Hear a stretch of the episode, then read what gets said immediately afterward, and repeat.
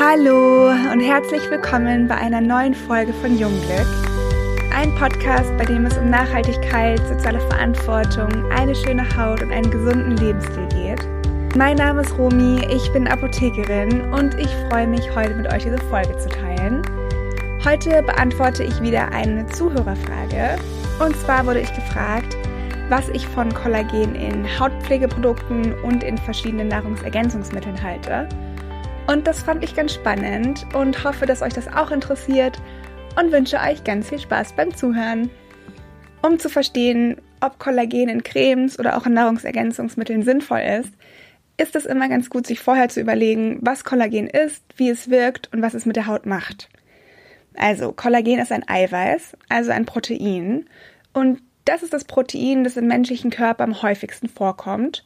Und es gibt unterschiedliche Arten von den Kollagenen. Also manche kommen in der Haut vor, manche in unseren Knochen, in den Zähnen oder auch in Knorpeln. Und was die Haut betrifft, ist es hauptsächlich am Aufbau beteiligt.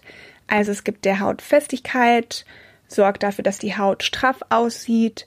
Und man kann sich das ein bisschen so vorstellen, dass sich das Kollagen über unsere Haut legt und dafür sorgt, dass die Haut gesund bleibt und dass unsere Hautbarriere gestärkt wird.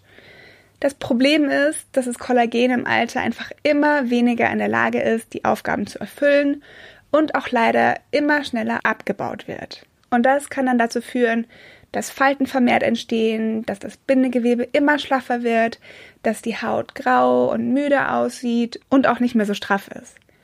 Und da wäre es doch super, wenn Kollagen in Hautpflegeprodukten helfen könnte, denn da gibt es ja mittlerweile ganz, ganz viele auf dem Markt, Allerdings muss ich euch da leider enttäuschen. Also, was gut an solchen Produkten ist, ist, dass das Kollagen ganz gut Feuchtigkeit spenden wirkt.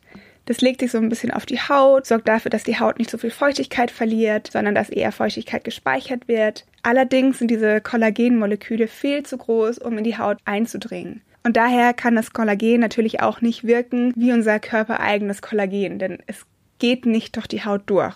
Aber zum Glück gibt es andere Inhaltsstoffe, die einen anderen Wirkansatz verfolgen. Und zwar, dass die Kollagenproduktion unterstützt wird. Und das ist auf jeden Fall beim Retinol der Fall und auch bei verschiedenen Vitaminen, wie zum Beispiel bei dem Vitamin C oder auch bei dem Vitamin E. Das sind Wirkstoffe, die wirklich nachweislich das Kollagen aufbauen können und auch dafür sorgen, dass das schon vorhandene Kollagen nicht so schnell abgebaut wird. Was zusätzlich dann auch noch ganz wichtig ist, ist auf den Lebensstil zu achten. Also auf Zigaretten zu verzichten, auf Alkohol und sich auch auf keinen Fall zu viel der Sonne aussetzen. Denn das alles sind Faktoren, die zu einer vermehrten Bildung von freien Radikalen führen und die sorgen dafür, dass das Kollagen extrem geschädigt wird, schneller abgebaut wird und wir einfach extreme Alterserscheinungen haben. Mittlerweile gibt es ja auch ganz viele Nahrungsergänzungsmittel, also zum Beispiel verschiedene Getränke oder Kapseln, in denen das Kollagen enthalten ist. Und da kam jetzt auch häufiger die Frage, ob man mit solchen Produkten die Kollagensynthese ankurbeln kann. Wie ich am Anfang schon gesagt habe, sind Kollagene Proteine. Und bei diesen Proteinen, die man jetzt in Form von Tabletten oder auch in Form von Trinkampullen oder so zu sich nehmen kann, ist es so, dass die Studien noch nicht abgelaufen sind. Das heißt, es gibt noch kein endgültiges Ergebnis, ob solche Produkte überhaupt wirksam sind. Allerdings ist es so, dass das Kollagen in solchen Darreichungsformen sehr schnell im Magen bzw. spätestens im Dünndarm in einzelne Bestandteile, also in einzelne Aminosäuren zerlegt wird und eben nicht als Kollagen in die Blutbahn aufgenommen werden kann und dann über verschiedene Transportwege an die Haut gelangen kann, sondern dass das Kollagen einfach zersetzt in seine Einzelteile, bevor es überhaupt an die Haut gelangen kann. Von daher kann ich nur aus meiner Perspektive reden und ich halte von solchen Produkten eher weniger und kann sowas auch nicht empfehlen, da es meiner Meinung nach überhaupt keinen Sinn macht, solche Produkte zu sich zu nehmen, weil das Kollagen, so wie wir es brauchen, gar nicht so aufgenommen werden kann über solche Darreichungsformen. Das Einzige, was da wirklich Sinn macht, sind Produkte mit Retinol oder mit Antioxidantien wie Vitamin E oder auch Vitamin C zum Beispiel und dazu kombiniert ein gesunder Lebensstil. Also viel schlafen, gesund essen, auf Zucker verzichten, viel Wasser trinken, nicht rauchen, wenig bzw. gar kein Alkohol trinken und sich natürlich auch viel an der frischen Luft bewegen. Genau, wenn ihr Fragen dazu habt, dann schreibt uns super gerne eine Mail oder lasst uns einen Kommentar bei Instagram da.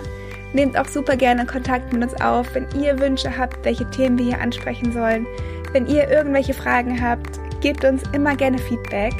Schaut auch auf unserer Homepage vorbei, ihr findet alles dazu unten in den Show Notes. Lasst uns auch sehr, sehr gerne eine Bewertung da, damit wir noch mehr Menschen mit dem Podcast erreichen können.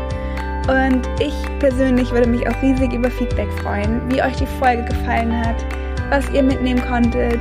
Ich freue mich auf nächste Woche und wünsche euch ein schönes Wochenende. Tschüss!